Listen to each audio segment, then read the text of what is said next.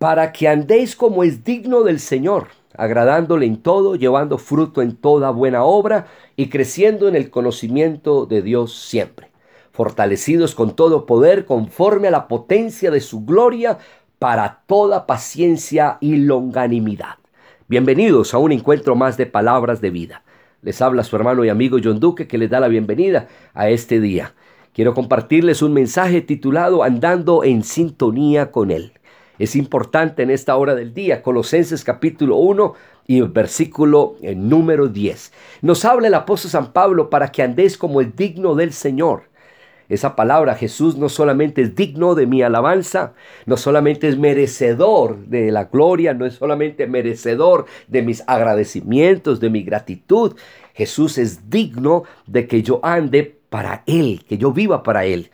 Cuando la Biblia habla de andar, nos habla de eh, esas vivencias, esa vida cristiana, ese andar como cristianos. Y tenemos que andar para agradarle a Él.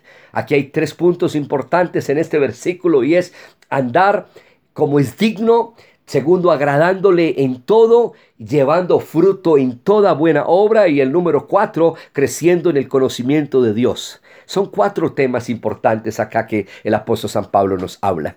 Hoy vivimos en un mundo donde todo el mundo es cristiano, todo el mundo es cristiano, hasta el diablo es cristiano, todo el mundo dice creer en Dios, pero aquí el apóstol San Pablo, hablando a la iglesia que estaba en Colosas, le dice, oigan, ustedes tienen que andar como es digno del Señor.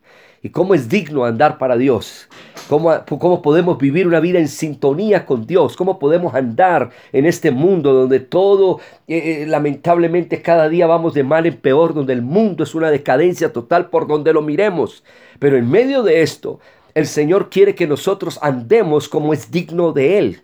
Cómo anduvo Cristo, cómo vivió Cristo, cómo estás viviendo. No podemos decir que, andamos como cristianos, pero vivimos como mundanos actuamos de manera violenta, somos groseros, altaneros, desobedientes, ingratos, impíos, esa manera no agrada a Dios. La Biblia dice que debemos de vivir, de andar para agradarle en todo. El apóstol San Pablo, cuando escribe a los Gálatas, le dice, si yo agradara a los hombres más que a Dios, ya no sería siervo de Jesucristo. El apóstol Pedro dijo que era más importante agradar a Dios que a los hombres. Hay personas que luchan y buscan la manera de agradar a todo el mundo, pero no agradan a Dios, no quieren agradar a Dios. Porque el vivir la vida cristiana realmente es agradar a Dios, es hacer las cosas que Dios quiere que hagamos, vivir de la manera que Dios quiere que vivamos. Ahí va, a haber oposición, van a haber lucha, van a haber dificultades, sí. Pero yo quiero agradar a Dios. Yo quiero que mi vida, que mi hogar se agrade a Dios. Que todo lo que hagamos sea siempre del agrado de Dios. Porque si yo le agrado a Dios, entonces Dios me va a bendecir. Dios me va a ayudar. Dios me va a respaldar. Qué bueno poder agradar a Dios. Qué bueno que en algún momento, como Dios habló con el mismo Satanás de Job y le dijo al Satanás, no has visto a un hombre como Job, un hombre justo, apartado del mal, un hombre temeroso de Dios. ¿Has visto a alguien así? Es porque Dios se sentía agradado de, de, Job. Es porque Dios se sentía agradado de esos hombres que bendijo de una manera especial. Qué bueno que vivamos una vida para agradar a Dios. Y dice lo segundo, llevando frutos para su gloria. Es importante llevando fruto en toda buena obra. La Biblia habla de que el cristiano se conoce por sus frutos. Dice la Biblia, por sus frutos los conoceréis. No puede un árbol de papaya dar mangos.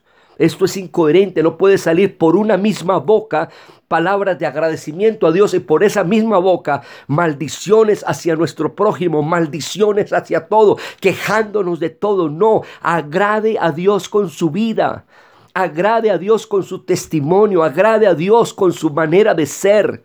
Seamos coherentes con lo que decimos y hacemos.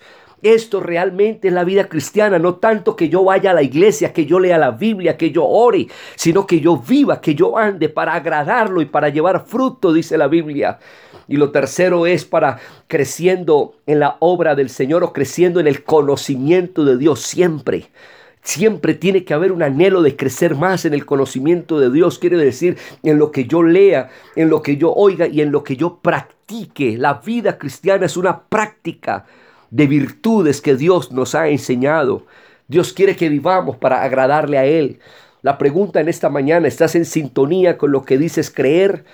o simplemente eres una persona maldiciente, hablas malas palabras, groserías, eres altaneros, arrogante, prepotente, orgulloso.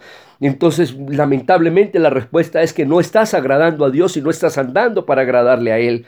Pero en esta mañana puedes decirle al Señor, Señor, yo quiero agradarte a ti. El apóstol San Pablo en el capítulo 4, verso 1 de Efesios dice, yo pues preso en el Señor, os ruego que andéis como es digno de la vocación con que fuisteis llamados. Déjeme decirle que el cristianismo es una vocación maravillosa. El abogado tiene su vocación, el doctor tiene una vocación. Cada uno que tiene una profesión vive de acuerdo a lo que está a, lo que está a lo que ha estudiado y lo que lo, profesa lo que ha recibido, lo que ha estudiado, eso es lo que hace. El cristiano ha recibido una profesión maravillosa, es vivir para Cristo. Por eso Pedro, cuando trató de huir, de esconderse, la Biblia dice que lo descubrieron por su manera de hablar, por su manera de ser. Porque el cristiano se tiene que conocer, la persona que cree en Dios tiene que marcar una diferencia en este siglo donde todo lo malo le dicen bueno y donde todo lo bueno le dicen malo. En este siglo tenemos que agradar a Dios. Y aquí dice Pablo, yo preso pues en el Señor les ruego que anden como es digno de la vocación con que fuisteis llamados. Y hay cuatro cosas importantes que quiero resaltar en este poquito de tiempo que nos queda. Y es con toda humildad, mansedumbre, soportándonos con paciencia los unos a los otros en amor. Hay cuatro cosas que quiero resaltar. Uno, la humildad.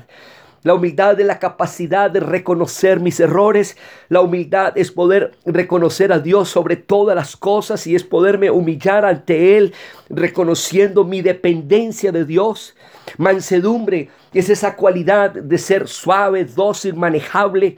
Y, Jesús se personificó, esto se personificó en Jesús cuando Él dijo, vengan a mí todos los que estén trabajados y cargados y yo os haré descansar, aprended de mí que soy manso y humilde de corazón, y hallaré descanso para vuestras almas. Cristo es la personificación de la humildad y la mansedumbre.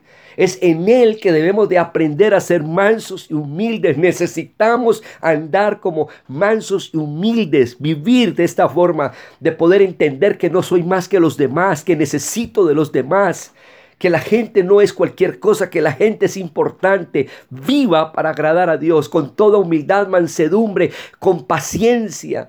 Esa palabra paciencia nos habla de la calma para saber esperar. Esa espera a veces no es fácil, pero necesitamos paciencia para soportar a veces las dificultades, las adversidades. Tranquilo que por muy dura que sea la tormenta, vendrá una bonanza. Tranquilo que por muy densa que sea una noche, aparecerá un nuevo amanecer. Tenemos que tener paciencia para esperar a nuestro Señor, para vivir, para agradarle a Él. Y lo último, el amor. Este amor es importante en nuestra vida. Es de la manera con que podemos agradar a Dios. Es de la manera que podemos llevar frutos para agradar a Dios. Amando al prójimo, amando al enemigo, orando por toda persona que aún nos hagan daño. Aquellas personas que nos señalan, que nos vituperan, que nos critican. Amar, amar, amar. El amor cubrirá multitud de pecados. Vivamos para agradar a Dios. Andemos en sintonía con Dios andemos de la manera que Dios quiere que andemos, vivamos de la manera, no importa que la gente se te oponga, lucha para vivir, para andar, para agradar a Dios en todo y Dios va a estar contigo y Dios te va a bendecir. Te ha hablado tu hermano y amigo John Duque en esta hora del día que te invita una vez más a andar en sintonía con Cristo. Dios te bendiga. Bendiciones.